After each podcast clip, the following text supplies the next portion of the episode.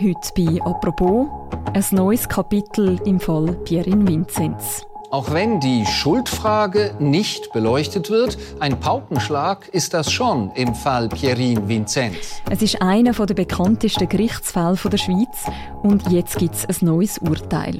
Oder besser gesagt, das Zürcher Obergericht hat das erste Urteil gegen den ehemaligen Raiffeisen-Chef Pierin Vinzenz zurückgewiesen. Vor zwei Jahren ist er zu mehreren Jahren Gefängnis verurteilt worden.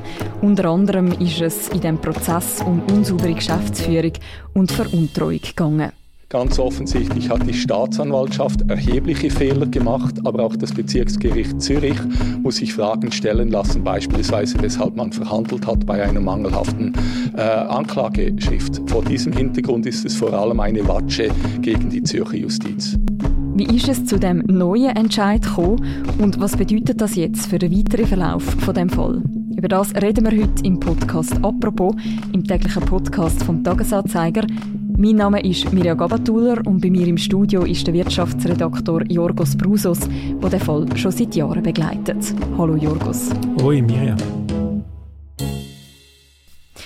Jorgos, wir reden heute über ein Urteil vom Zürcher Obergericht, wo gestern am Dienstag publik geworden ist.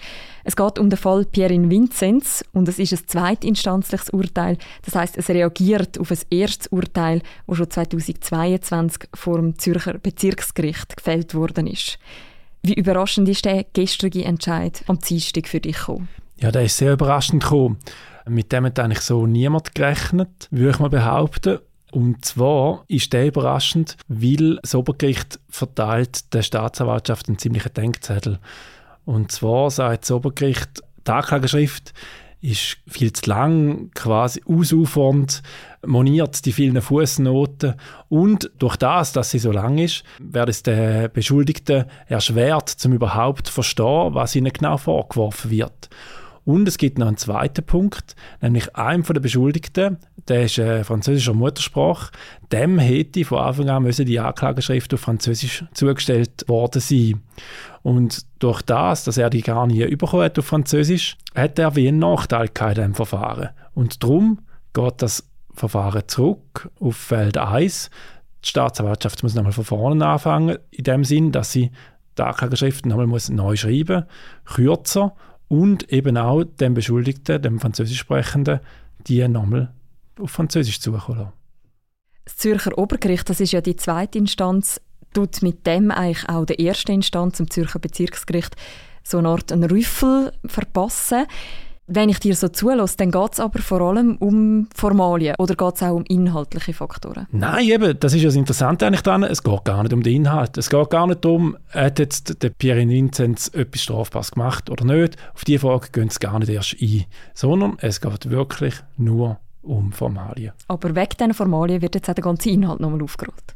Ja, genau so ist es. Es geht jetzt einmal von vorne los und wie du gesagt hast, es ist eigentlich auch ein Rüffel ans Bezirksgericht, weil nämlich das Bezirksgericht hätte auch schon können zu dem gleichen Schluss kommen, nämlich, dass die Anklageschrift viel zu lang ist und dass sie auch hätte müssen auf Französisch erstellt werden.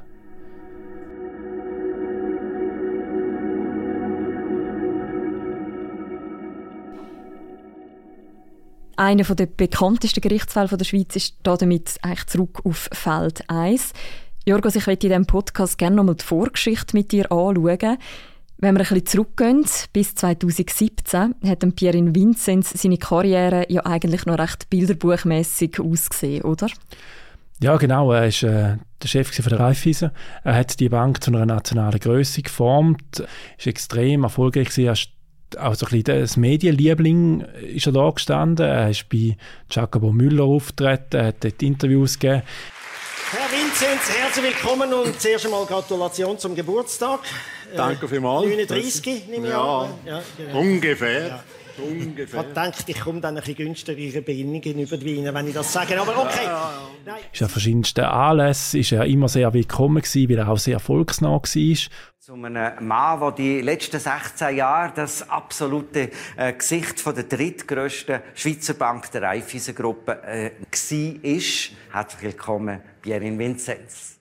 Und man muss ehrlich sein, er war auch bei uns Journalistinnen und Journalisten sehr beliebt, gewesen, weil er halt für uns ein sehr ein dankbarer Interviewpartner war. Und dann hat dann das Bild einen Riss bekommen und mit seiner Karriere ist es dann plötzlich sehr schnell abwärts gegangen. In dieser Geschichte geht es um einen, der 2008 noch als Schweizer des Jahres nominiert war und 2018 vor den Haftrichter musste. Du sagst, das Bild hat Riss bekommen. Wann ist denn so der ganze Fall Pierin Vinzenz losgegangen? Also die ganze Sache hat Fahrt bekommen. Es sind dann erste Gerüchte auftaucht, der Pierin Vinzenz hätte können bei gewissen Geschäften, die über die gelaufen sind, einen Vorteil für sich selber ausgehandelt haben. Und dann sind plötzlich auf Inside Paradeplatz, dem Finanzblock, sind dann erste Geschichten erschienen, wo von eigenartigen Zahlungen berichtet haben rund um den Pierre Vinzenz. Und dann, ich meine, so richtig eingeschlagen hat das Ganze, wo er dann 2018 in U-Haft gekommen ist. Mhm. Und zwar für 106 Tage, also doch noch ziemlich lang, weil es halt einen großen Verdacht gegeben hat, dass er da unsauber geschäftet.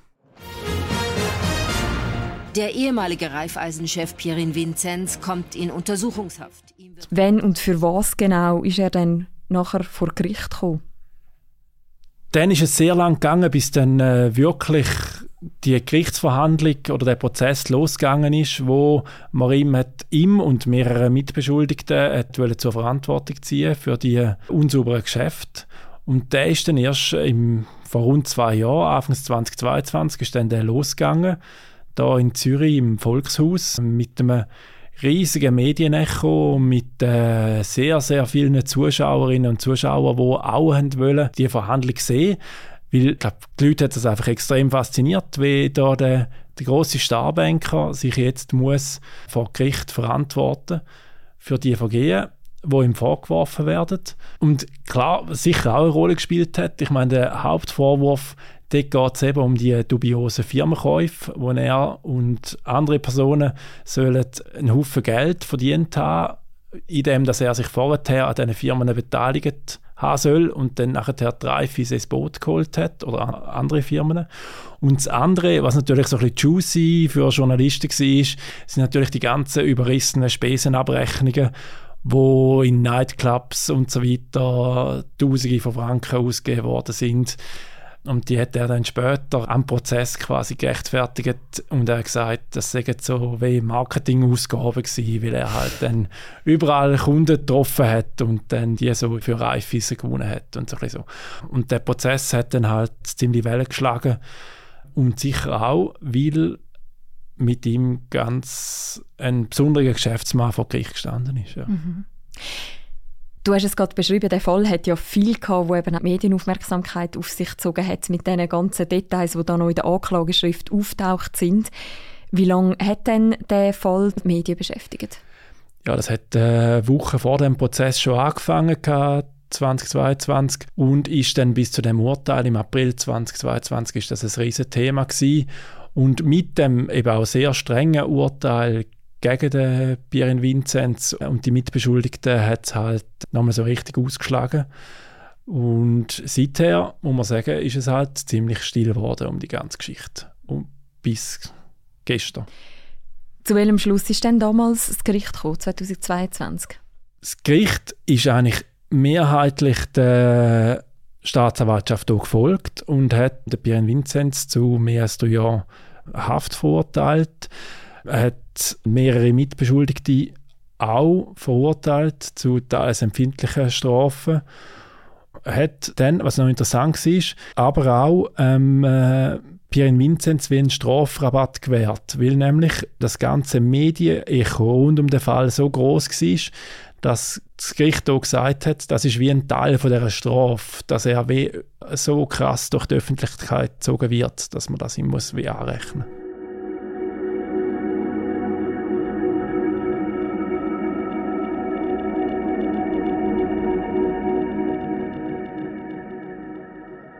Du hast gesagt, seither ist es aber eigentlich relativ ruhig um den Fall und jetzt hat es gestern die Überraschung gegeben. Nachdem der Banker 2022 wegen Betrugs und ungetreuer Geschäftsbesorgung vom Zürcher Bezirksgericht verurteilt worden war, hat das Zürcher Obergericht jetzt, wie der Tagesanzeiger zuerst berichtet hat, das Urteil gegen Vinzenz und vier weitere Verurteilte aufgehoben. Was bedeutet das Urteil denn jetzt unmittelbar für den Beschuldigten, Pierre Vinzenz? Auf den ersten Blick ist es ein Erfolg für ihn. Er kommt auch eine Parteientschädigung über, der kann er dann seinen Anwalt zahlen, wo der Lorenz Erni, der Staranwalt, wo ihn da verteidigt hat. Das ist so. Aber gleichzeitig seine Vermögen bleiben gesperrt, die da beschlagnahmt worden sind. Und was man auch muss bedenken, ich meine, das Verfahren, das geht jetzt schon Jahre. Und die ganze Sache fängt jetzt wie nochmal von vorne an. Das heißt, das wird nochmal Jahre gehen, bis da ein endgültiges Urteil vorliegt. Das heißt also, er muss jetzt noch länger warten, bis er wirklich schuldig oder unschuldig oder was auch immer gesprochen wird. Und ich glaube, ohne, ohne zu fest Mitleid haben mit ihm, das ist sicher auch ein Fehler im System, dass das so lang geht. Wie geht es denn jetzt in dem Fall konkret weiter?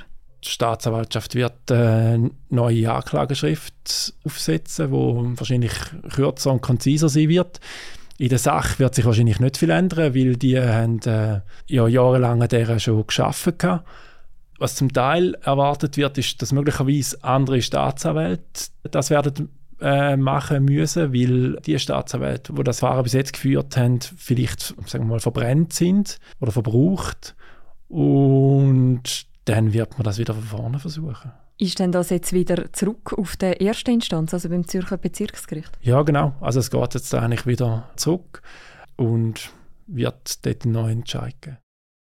Wie schätzt du das aus heutiger Sicht ein? Wird da auch nochmal der ganze Medienrummel losgehen? Oder anders gefragt, wie viele Artikel oder Podcasts werden wir in nächster Zeit nochmal zum Pierre Vinzenz können lesen oder hören?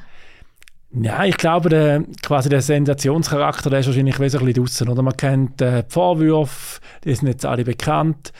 Man hat auch quasi die, die Novität von so einem Spitzenmanager vor Gericht. Das haben wir jetzt auch schon mal gehabt. Also ja, ich glaube, es wird die Leute nochmal bewegen, aber ich glaube nicht im gleichen Ausmaß wie beim ersten Mal. Danke vielmals, Jorgos, für die Einordnungen. Danke dir. Wer noch die ganze aktuelle Berichterstattung will lesen rund um das Urteil, wir verlinken auch noch ein paar ausgewählte Artikel im Beschreib zu deren Episode. Alle findet ihr bei uns auf der Webseite und in der App. Und das ist die heutige Folge vom Podcast «Apropos». Die nächste Folge von uns, die hören ihr morgen wieder. Bis dann, macht's gut. Ciao miteinander.